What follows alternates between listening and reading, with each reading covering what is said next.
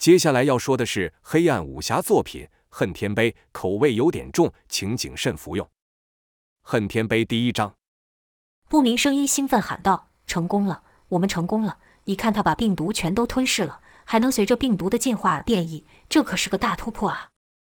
嗯，这次的效果确实比之前好一些。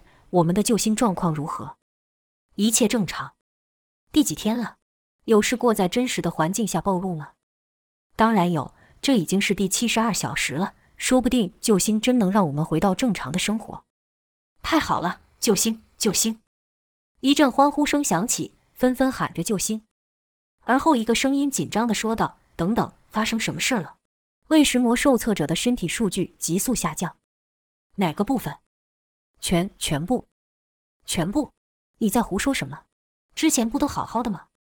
病毒好像又变异了，你看。”他好像知道救星有效，所以大量的复制自己，这增量是之前的数倍。你的意思是病毒把杀他的救星给噎死了？是的，活活的把救星撑死了。这次的实验有考虑到病毒的增率吗？当然有，但是按照以前的参数，这种程度的增率之前没有出现过。一人将脸凑近荧幕，看着病毒持续在复制、繁殖、杀死救星。那呈指数增长的数据，仿佛病毒的胜利宣言。那人喃喃道：“我就不信赢不了你。”而后立刻对手下说道：“照现在这参数的数倍再来一次。”一个助手失落地说道：“一切又得重来了吗？还以为我们就要接近了。”那人拍了拍他，说道：“这没有终点，这该死的家伙不断的进化，要消灭他几乎是不可能。至少现在看不到消灭他的可能，但这次我们至少有七十二小时的时间打败他了。”好了，各位，没时间失望了，继续下个项目吧。病毒可不会休息的。随着新的命令下达，房间里的人很快地调整好状态，团队快速地动了起来，而后纷纷报告准备的进度。受测者准备，游戏准备，环境准备。那人面前有数个荧幕显示各项目已经预备完成，处于待命的状况。可那人却莫将视线放在荧幕上，反而是透过窗户看向外面。雾蒙蒙的黑夜中有许多灯光在闪烁着，他知道那是养着受测者的器皿。那人虽然是静静地看着，但他的手指却不自觉地摆动起来，好像准备演奏下一首曲目的指挥家一样。一动接一动，隐藏在黑夜中的建筑，在他眼中像是蠢蠢欲动的音符，将随着他一声令下而演奏起来。全场屏息以待。终于，那人说道：“开始吧，希望这次的英雄能带我们走得更远。”忙碌的声音再度充斥整个空间，对他们来说，只是另一个项目，另一个游戏的开始。为了战胜病毒，一切的牺牲都是为了人类生存的伟大任务。细雨凄凄的北邙山官道上，一白发人牵着两孩童，慌忙地奔走着。突然见他停下脚步，因为前方出现了四人，他们拿武器，用粗麻布蒙住了口鼻，只露出一对没有感情的眼睛。是杀手的冷酷眼神，是那种就算杀的人是老弱妇孺，眼角也不会动一下的眼神。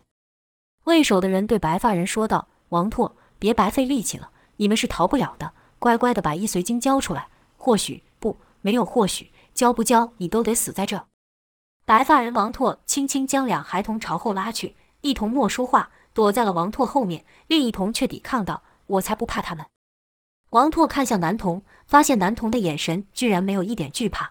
再看另一孩童，他已经吓得全身颤抖。王拓叹了一口气，而后说道：“对于君子，确实不害怕，即便对方的武功高出我们许多；但对于小人，尤其是像这种阴险反复的小人，我们应该感到害怕，因为他们都是没有底线与禽兽无异的家伙。”蒙面人听到王拓的话，哼了一声，说道：“识时务者为俊杰，我劝你。”莫等蒙面人说完。王拓打断道：“动手吧！听你说话都侮辱我的耳朵。”面对王拓的嘲讽，蒙面人怒了。他的手下说道：“大哥，跟一个死人废话什么？”蒙面紧握手中弯刀，说了一个字：“杀。”四人便朝王拓等人奔去。王拓留下了一句：“仔细看我如何料理这些鼠辈，每一个动作都要记下来。”说完，就看王拓身影一晃，眨眼间已经到了数丈之远。枪的一声响，一道寒光乍现。是铁月宝刀，四个蒙面人的弯刀从四个方位劈向王拓。王拓大喊道：“吃我这招一线破月！”就看铁月宝刀朝为首的蒙面人直劈而下，王拓也随着这一刀往前急纵。常人挥刀是以身御刀，但一线破月却是以刀御身，身随刀走。这功夫正是武林第一世家的独特之处。旁人习武都是先身后力，以力出招，能做到这种有违正常武学之道的方法，正是第一世家的武功独步江湖的原因。而能做到这一切，乃靠其不传内功易随经。为首的蒙面人知道厉害，立刻改攻为首。就听一声爆响，蒙面人被震退了去。王拓并未后退，而是以身压刀继续往前，如此以分毫之差避过另外三把弯刀。王拓一边出招，一边和其他几个蒙面人交手，口中也不断说着其武功诀窍，像是在亲身演练给那两小童看。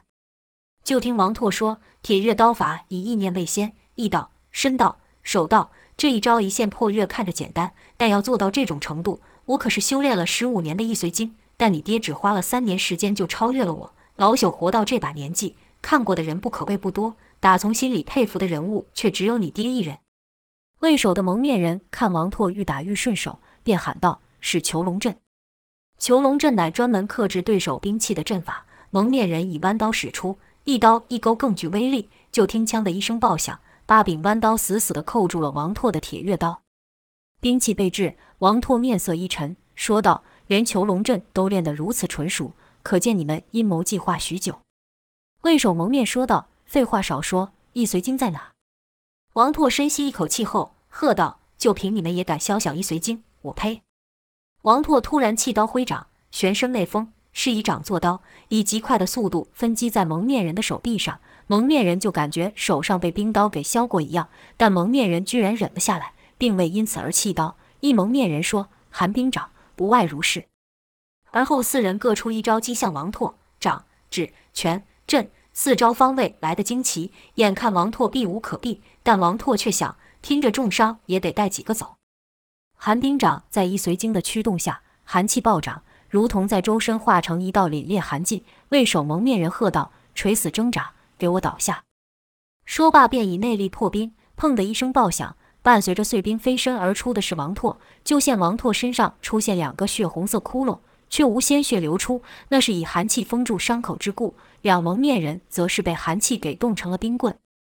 见王拓受伤，那较为勇敢的孩童立刻上前关心。王拓一摆手，说道：“不碍事。”但王拓知道自己伤势颇重，刚才交手虽然伤了两敌人，但也中了两指。伤口还留着对方指上的鬼气，虽然以寒气冻住鬼气流动，但这一下也等于限制住自己半边身子。为首的蒙面人本还震惊于王拓的厉害，担心再打下去易随经莫拿到，反而把自己的命给搭上了。可细眼观察，他发现王拓在强撑着，便说：“老头，你带这两个小鬼，表面是忠心，但其实只是想独吞易随经。你是怕易风云找上门吗？”嘿嘿，易风云早就死了。刚说到这。那怯弱的小孩说道：“我才刚张口，立刻被那勇敢的小孩给捂住。”王拓看到此举，流露出复杂的眼神，而后看向蒙面人说：“你放屁！易大人天下第一，谁能伤得了他？”蒙面人大笑道：“他的风流也是天下第一，他要还活着，第一世家会变成现在这样吗？你是老糊涂了。他武功再强又如何？只要是人，他就会死。有道是牡丹花下死，做鬼也风流。”要我说，做个风流鬼也算是如他的意了。现在我给你条路：一，交出易随经，我给你个痛快；二，我慢慢的折磨你，还有这两个小鬼，折磨个几十年，我看你嘴还硬不硬。王拓似乎陷入了沉思，而后说道：“我尽力了，你说的没错。只要我身上带着易随经，就会一直遭到追杀。但交给你又如何？你能逃得过吗？”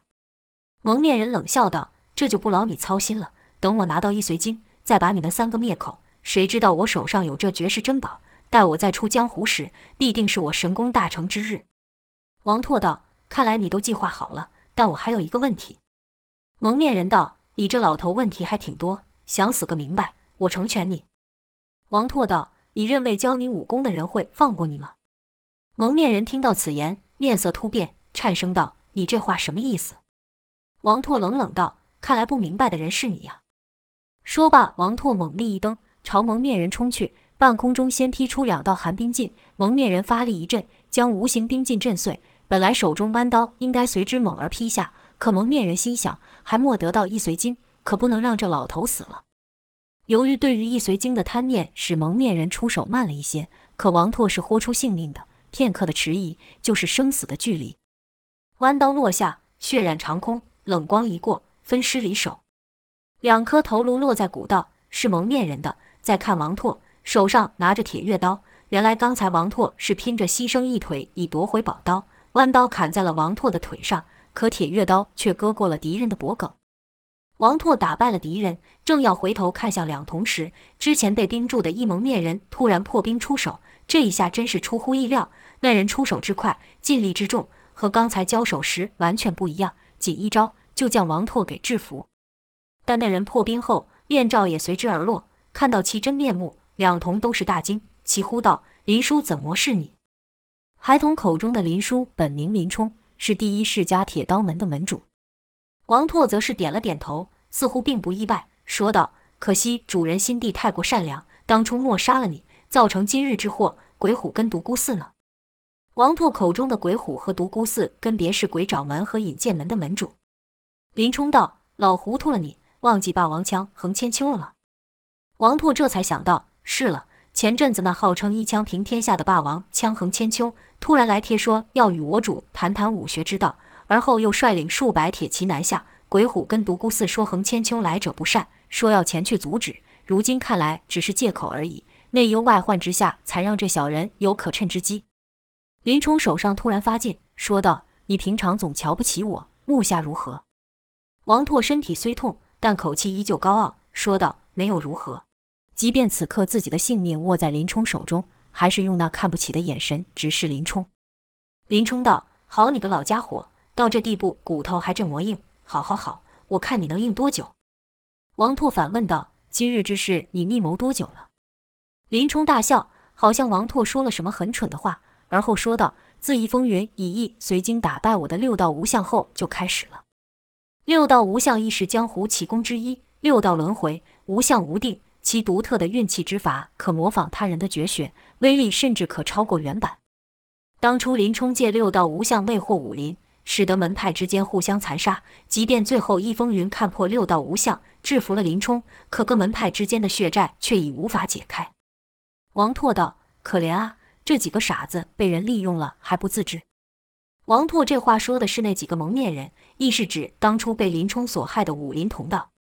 林冲一阵狂笑后说道。这几个确实是好苗子，但若不是我传他们六道无相，今日安能伤你如此？几条贱命能成我大事，也算活得值了。王拓道：“你就这么想领教易随经的威力吗？”林冲道：“废话，武林中有谁不想得到易随经？”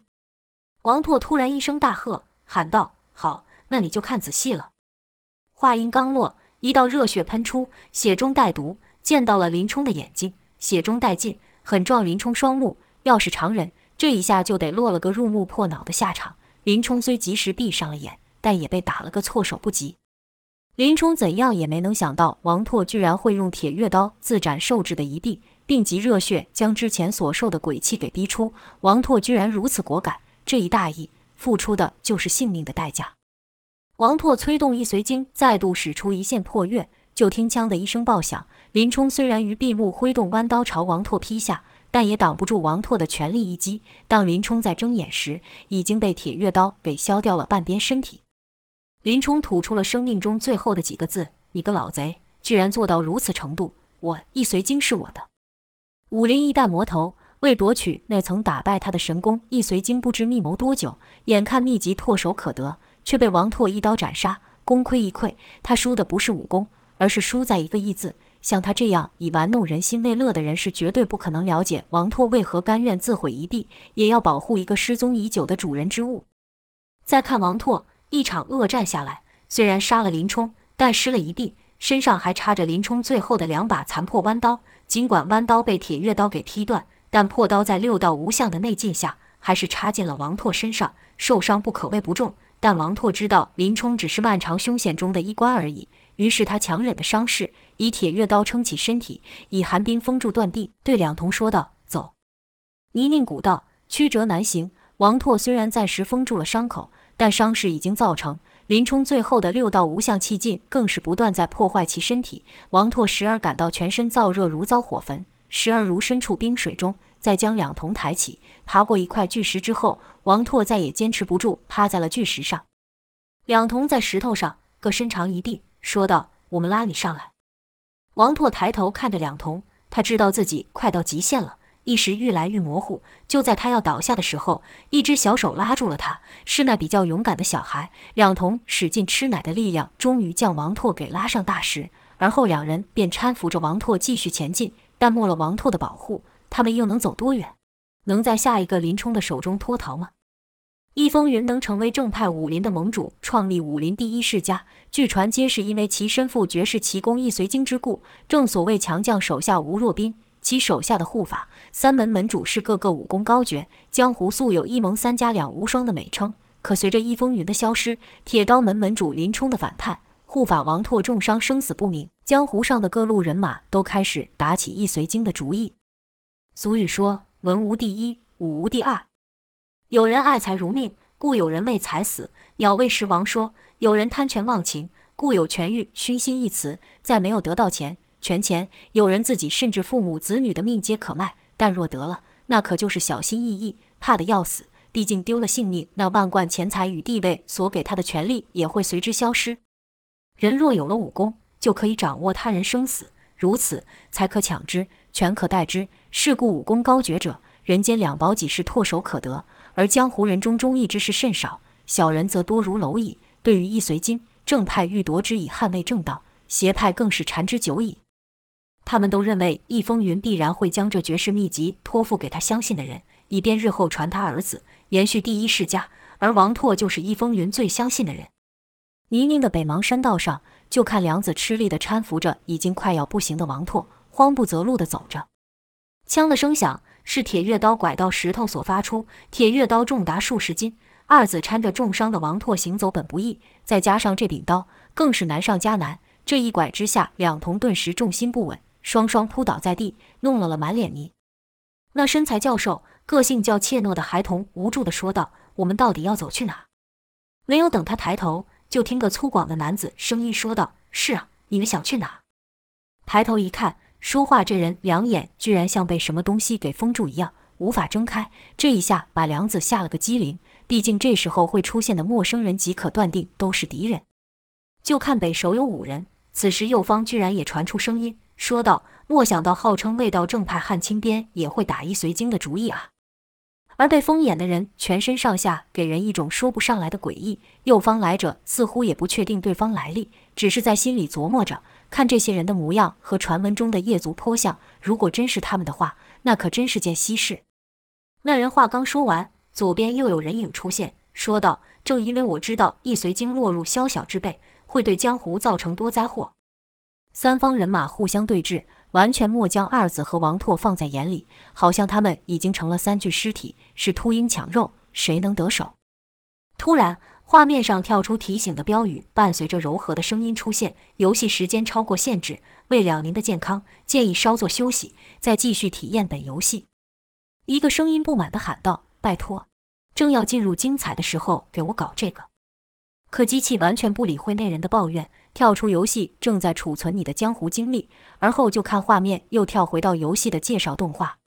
那人啧了一声说道：“可恶，算了算了，放我下来。”随着那人不耐烦的转头，杀气弥漫的北邙山道消失了，王拓、二子和刚出现的神秘人物也消失了。只见一个男子的四肢被上方的机器缠着，悬于半空，其额头处有一个硬币大小的电子装置。机器缓慢地将少年放下，跟着一个机械手臂伸到了少年的面前。少年将那硬币大小的装置放在机械手臂上，咻的一下，硬币装置被吸入了机械手中，而后机械手又迅速收进到墙壁内。收的是完全贴合，墙壁光滑得如一面镜子。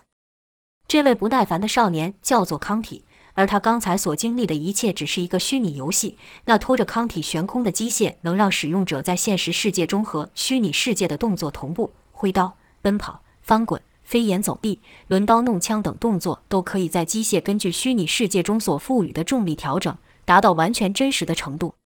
但能让使用者的进入游戏的关键，是在那颗小小的晶片了。它可以让使用者像电影《骇客任务》一样，完全沉浸在虚拟世界中。那体验用身临其境来形容都不足够。人们平常所看到的是光线透过眼睛翻译成讯号后传到大脑，再由脑的组合而成像。而那小小的晶片可以直接放出讯号，刺激大脑，让使用者想看什么就看什么。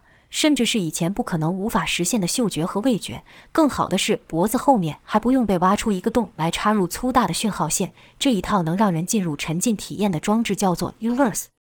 随着康体的语音指令，机械折合收了起来。现在就剩一个空荡荡的椭圆形空间，这就是他所住的地方，也是现实中其他人生活的地方。这地方叫做蛹，蚕蛹的蛹。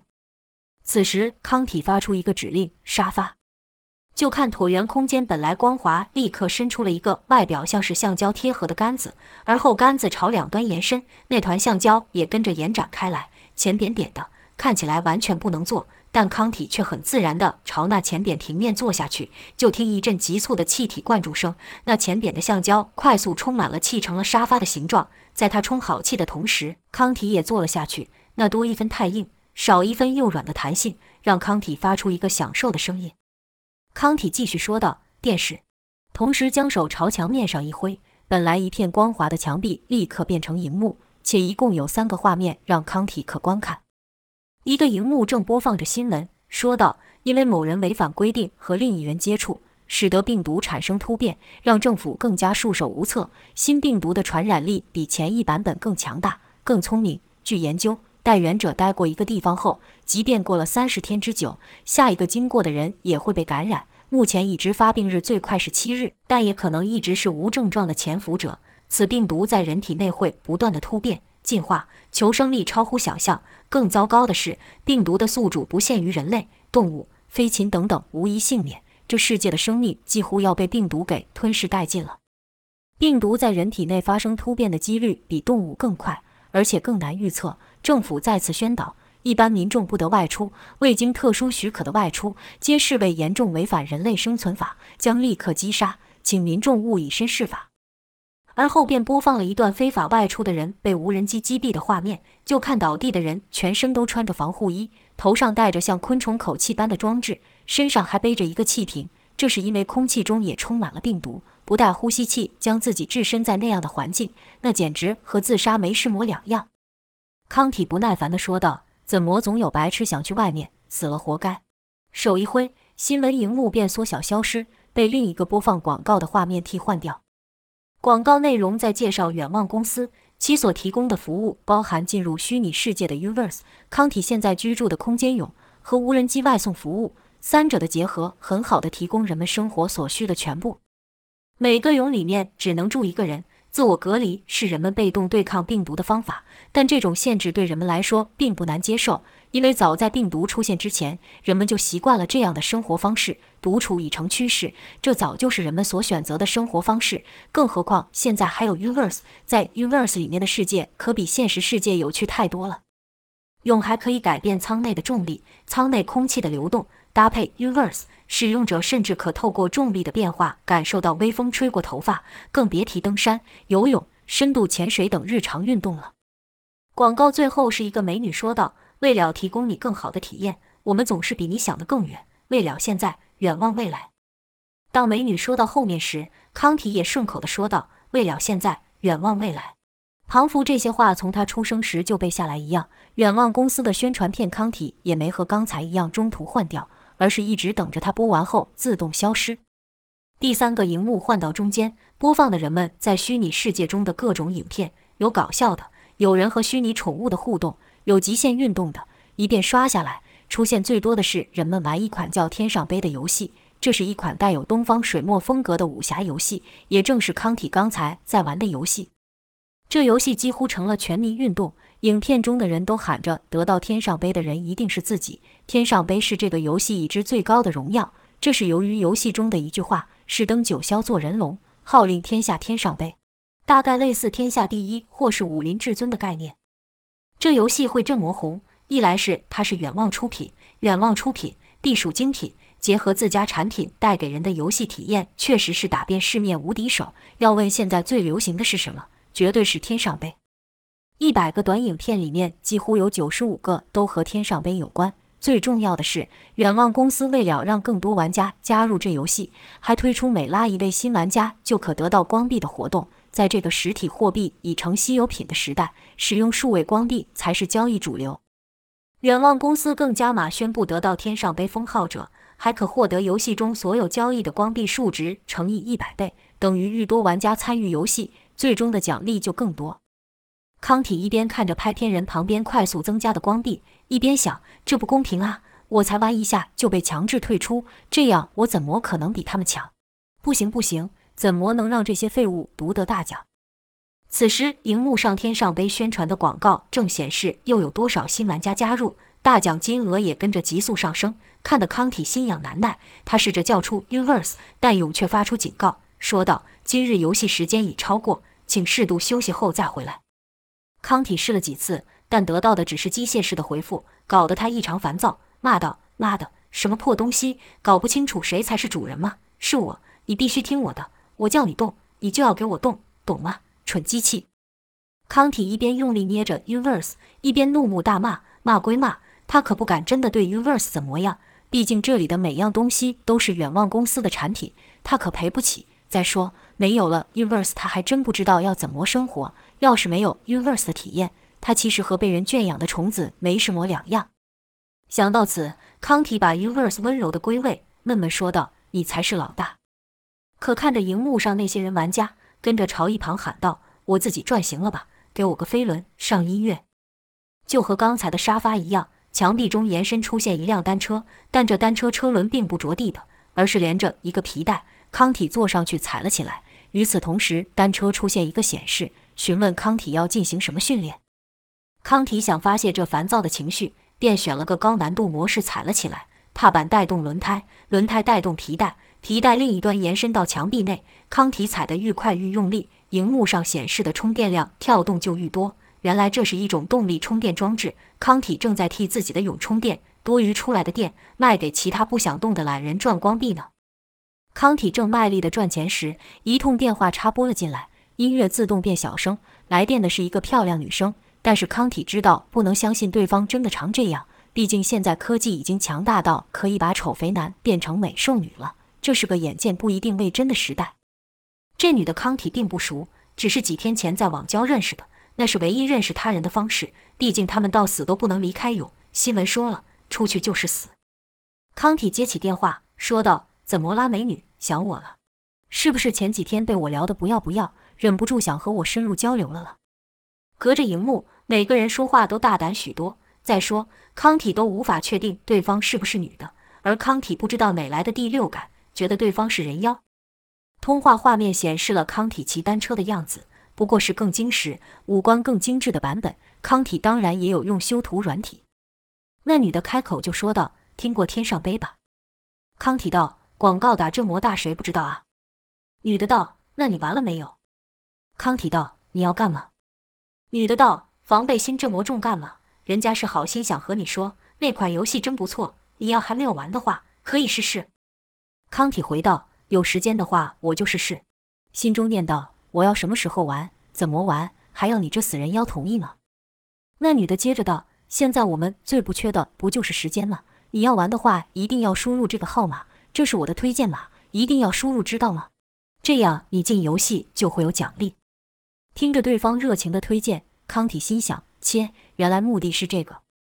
随口敷衍了几句，便挂了电话。在那之后，又有几个网友来电，目的都一样，都是叫他赶快输入对方的推荐码。康体就这样一边做着人工发电，一边接着网友的推销。尽管对方说的话都差不多，都带着目的性，康体还是没有拒绝任何一通来电。毕竟这是他唯一和其他人交流的方式，断了就没有了。康体硬忍着不耐烦回应着。心想：拜托，来个正常的好吗？没过多久，还真来了一通他熟悉的人。